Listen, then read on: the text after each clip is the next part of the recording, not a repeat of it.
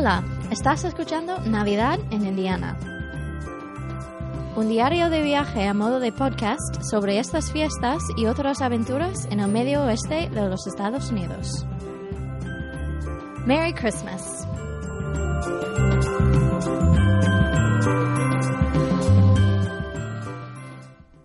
Bienvenido al capítulo primero. Esto ya sí que es un capítulo de verdad.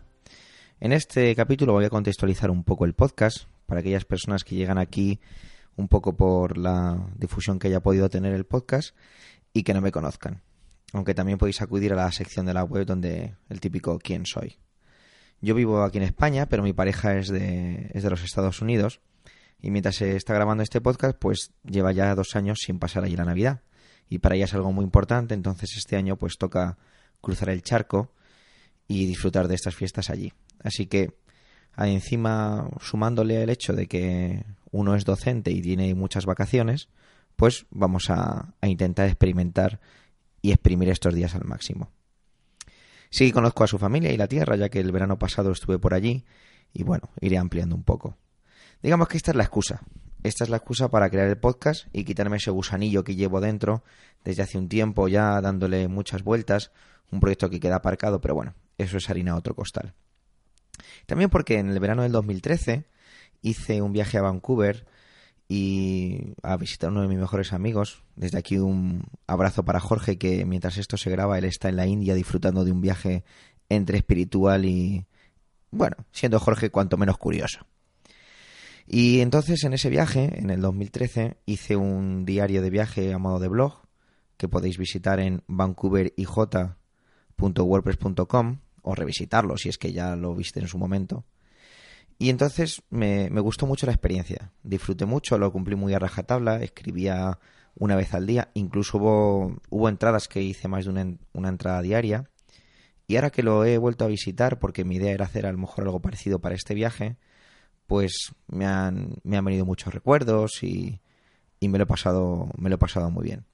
El, el, contexto es muy distinto y las circunstancias no tienen nada que ver, pero bueno, digamos que ahí fue donde se me encendió una bombilla que tengo ahí en la cabeza, una bombilla de estas de bajo consumo, y me dije, ¿por qué no hacer un diario como podcast o un podcast como diario de viaje? Es un poco así la idea. Y así, así he acabado delante del micrófono. Hay que hablar de algunos puntos, ¿no? La regularidad del podcast. Pues yo creo que eso va a depender un poco del contenido que, que pueda aglutinar o, o, del tiempo que disponga para ello. Aunque sí que me gustaría que, sin contar los programas del antes y del después del viaje, pues que fueran a lo mejor tres veces en esas dos semanas. Es decir, seis programas. No sé exactamente si al final será así. A lo mejor, yo qué sé, eh, se me da guay y hago micro podcast en el sentido de que los hago cortitos todos los días un poco o junto varios trocitos, los edito y simplemente lo, lo, hago de esa manera. Yo creo que va a depender un poco de eso. Quizá incluso el proyecto no, no vaya mucho más lejos y se quede una intención y no, no funcione. O todo lo contrario, sino que tenga, tenga mucha capacidad de movimiento. El contenido. Bueno, vamos a ver. Eh, hay que hacer un pequeño inciso en esta parte. Yo voy a intentar traer información y, hacerlo desde un punto de vista objetivo. Lo que pasa que no deja de ser una vivencia personal. Entonces es, es lógico que, que, no pueda hablar de manera generalizada. Es como si alguien viniera aquí, ¿no? Y, y, dijera que todos los españoles el 24 de diciembre cenan cochinillo. En mi casa, por ejemplo, eso nunca se ha hecho. Entonces, digamos que lo que quiero hacer es con la excusa de hacer el podcast, que es para mí y para quien quiera escucharlo, y el, el vivirlo más, pues intentar mimetizarme más, eh, exprimir más la experiencia, ¿no? Esa es un poco la, la, idea. Y así, pues lo comparto. Bueno, llegados a esta parte, vamos a hacer una pequeñita pausa de un par de minutillos con un poco de música y luego contamos algunos aspectos previos del viaje. Disfruta un poco de la música.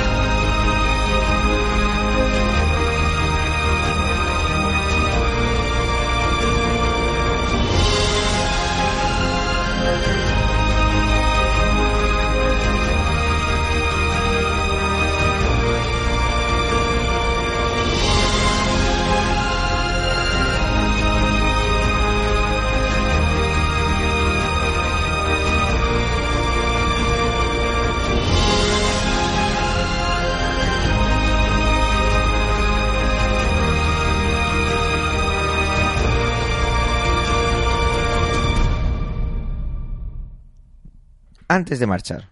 Bueno, eh, mi pareja y yo hemos elegido el avión para llegar hasta Estados Unidos. Esto puede parecer muy obvio, pero haciéndole un pequeño guiño a, uno de mis mejores amigos que se, que se planteó cuando se fue a estudiar a Estados Unidos, se llegó a plantear el irse desde Madrid hasta Mississippi en coche. Nacho, un abrazo porque eres único. Bueno, bromas aparte, seguro que, ya sabemos que para, para, viajar a Estados Unidos, pues se necesita el pasaporte en vigor, ¿no? Eso es una cosa que todos sabemos porque viajas fuera de la Unión Europea, entonces te hace falta el pasaporte. Y no es necesario un visado, pero sí lo que se denomina el ESTA. A ver, cuidado que voy a hablar en inglés y esto es un poco complicado. Espero que, que mi pareja no me mate. El ESTA es el Electronic System for Travel Authorization.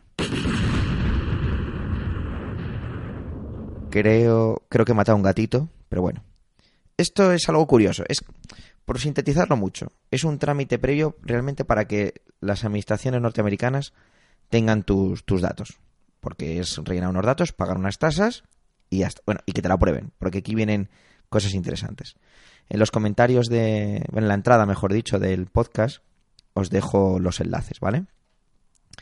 Tiene preguntas bastante curiosas. De hecho, leo una textualmente, ¿vale? Dice, ¿ha estado o está implicado en actividades de sabotaje o espionaje, genocidio, terrorismo y o entre los años 1933 y 1945 participó de alguna manera en las persecuciones perpetradas en nombre de los aliados de la Alemania nazi o en nombre de la propia Alemania nazi?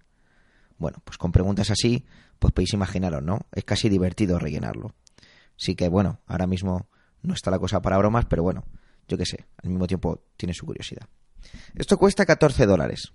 Son 4 dólares por realizar la solicitud y 10 dólares por el trámite. Cuidado, que es posible que no se lleve a cabo el trámite porque te lo rechacen. Entonces te devuelven los 10 del trámite, pero no los 4 de la solicitud. Aquí los amigos de la teoría de la conspiración pueden jugar un poco a ver cuánto dinero se llevan las administraciones americanas por la cantidad de gente que rechazan. Pero bueno, allá ellos, ¿no? Hablemos un poco del tema del seguro de salud. En Estados Unidos tiene un sistema de salud privado, eh, no es como aquí en España, aunque eso da casi para una discusión larga y tendida, pero bueno, no tiene la seguridad social. Eso es una cosa que, bueno, pues más o menos también sabemos todos. Esto no significa que si allí te ocurre algo no te vayan a atender. Lo que sí ocurre es, pues que luego te van a pasar la factura. Y una cosa que he hablado muchas veces con, mi pareja es que la factura es alta. Para que, os, hagáis así una idea, pues mi pareja es ciudadana norteamericana, pero como no reside allí, no tiene seguro allí, porque no tiene sentido. Ella tiene aquí su seguro. Ha tenido que sacarse un seguro para este viaje. Entonces, pues eso es, es decir, esto no es exclusivo para turistas, ¿vale? Seguros de salud de viaje hay de todos los sabores, colores, olores y lógicamente precios. Te metes en internet y hay mogollón de foros. Eh, vamos, o sea, yo dediqué un par de días a valorar opciones y al final me dediqué por, me decanté por uno que es una compañía que se llama IATI. Igualmente os dejo en la entrada del podcast los datos de la web y la modalidad estrella. Quiero recordar que fue porque una de las cosas por elegir es que era bastante completo, sencillo y bastante clarito todo, sobre todo, porque uno es profe, pero tampoco es muy listo, entonces las cosas tienen que venirle bastante mascaditas. Bueno, equipajes y maleta. Esto es una lotería y una aventura en ocasiones, pero bueno. Mira, me he metido en la página de la Embajada Americana, donde dan una serie de consejos, y me ha parecido, me ha parecido muy, muy graciosa, porque tienen cinco, cinco tips, ¿no? Eh, dice, ¿Puedo llevar mi perro gato a los Estados Unidos? El siguiente tip. ¿Puedo mandar por correo un paquete que contenga alimentos? Siguiente. ¿Qué tipo de alimentos puedo llevar conmigo a los Estados Unidos? Siguiente. ¿Puedo llevar bebidas alcohólicas? Y el último es el mejor, porque el último es que debe ser que han recibido aluviones de, de, preguntas sobre esto y es, si ya está permitida la exportación de jamón, de jamón ibérico, ¿me puedo llevar un jamón en mi viaje a Estados Unidos? Y la respuesta es no. De hecho, para ser la embajada americana utilizan un lenguaje bastante entre admiraciones. Dice, no se puede llevar jamón ibérico a Estados Unidos. Está totalmente prohibido. Así de claro. Es curioso que de los cinco tips de consejos para viajar, solo uno sea para el jamón. Bueno, mira, pues ellos se lo pierden. ¿Qué le vamos a hacer? Es así. Yo me acuerdo que, cuando estuve la última vez en Estados Unidos, pues mm, tuve, tuve mucha suerte en, en muchas partes del viaje, ¿no? Y una de las suertes fue que pese a que llevaba mi maleta, me la abrieron para revisar lo que llevaba dentro, porque llevaba regalos. Llevaba un, pues una botella Gran Duque de Alba para los familiares de, de mi pareja. Lo revisaron, pero no tocaron nada.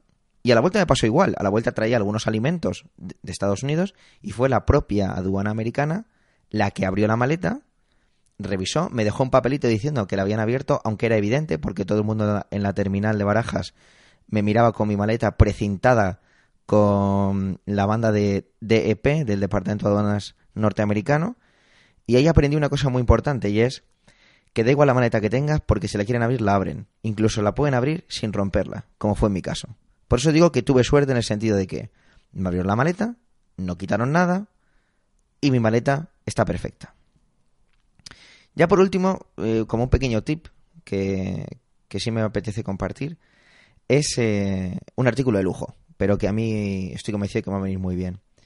Y se trata de poder contratar una tarjeta SIM de prepago, tanto para llamadas como para internet móvil, o, como para, o para ambas cosas. Y es un servicio que se llama ReadySIM, ¿vale? Y está muy bien. Eh, tienes dos grandes, digamos que dos grandes diferencias. Eso, o llamadas con internet móvil o solo internet móvil. Y luego dentro de eso puedes hacer también comprar unos paquetes de eh, llamadas de, la- de larga distancia. Van desde, para que se hagáis una idea, ¿no? En solo lo que es internet, desde los 15 dólares hasta los 40, 501, perdón, 500 megas, 1 giga, 2 gigas, o en el caso de llamadas, 7 días, 14 días, 21 días o 30 días y va aumentando progresivamente eh, los gigas que te dan, ¿vale? Van desde los 25, 35, 45 y 55 dólares. La verdad es que esto está, esto está fenomenal. Lo, escuché, he intentado buscar en Twitter la persona que le pedí información. Sí recuerdo que era en un podcast de, de Milcar, pero no he conseguido localizarle la persona. Simplemente me guardé en su día la página en favoritos y lo hemos utilizado. Lo hemos pedido como hace semana y media aproximadamente y hace un par de días nos llegó la información de que ya estaba, de que ya había llegado a la casa de, de la madre de mi pareja allí en, en Indiana. Esto está genial, sobre todo porque eh, te lo especifica que puedes mandarlo a hoteles y funciona de una manera muy básica y es que tú según lo pones, se activa y en el caso de las llamadas, como va por esos días, 7, 14, 21 o 30 días, automáticamente luego caducará y se acabó. Y en el caso de los internet móviles es que se te acabe lo que has contratado. Es algo como muy rápido y bueno, yo qué sé, como estoy tan acostumbrado a tener internet en el móvil y con la excusa también de, de cositas para el podcast y demás, pues lo, lo hemos, lo hemos cogido. De hecho, yo me he cogido, por ejemplo, solo, inter, solo lo que es internet, me he cogido una tarjeta de un giga que me ha costado 25 dólares y mi pareja sí que se ha cogido el de internet y llamadas, porque como ella es por lo típico, que si llamaremos amigos y tal, pues así lo tenía y ella, el suyo, un momentito que lo estoy mir- mirando en la web, cuál es el que ella se ha cogido, era el de 14 días, sí, eran 35 dólares. Luego encima siempre están de promociones, porque me he ido metiendo en la web varias veces y a nosotros, por ejemplo, el, nos hicieron un descuento como de 10 dólares, que era más o menos lo que ha costado los gastos de envío. Entonces, bueno, recuerdo que cuando lo vi en octubre, cuando ya teníamos pensado el viaje, pues tenían que podías comprar dos tarjetas dos por uno y cosas así. Así que bueno, que sepáis que este este servicio de Redisim para yo creo que para cuando viajas a Estados Unidos pues está muy bien, ¿no? Bueno, yo creo que ya toca un poco despedir este este episodio. El siguiente también será previo al viaje. Y nada, espero que, que os haya gustado. Sí comentar que la música que se ha utilizado durante la pausa pertenece a Esther García. La canción se llama Thousand Years y es eh, está bajo licencia licencias Creative Commons. Así que nada, os dejo os dejo la parte final y nos vemos en el siguiente capítulo.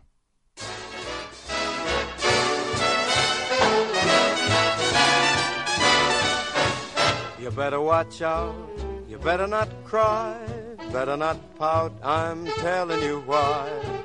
Santa Claus is coming to town. No olvides dejar tus comentarios en la página web navidadenindiana.wordpress.com, en el canal de iVox Navidad en Indiana y también en Twitter como arroba Javi Soler Bernal. ¡Feliz Navidad! He sees you when you're sleeping.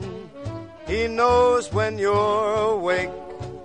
He knows if you've been bad or good, so be good for goodness sake.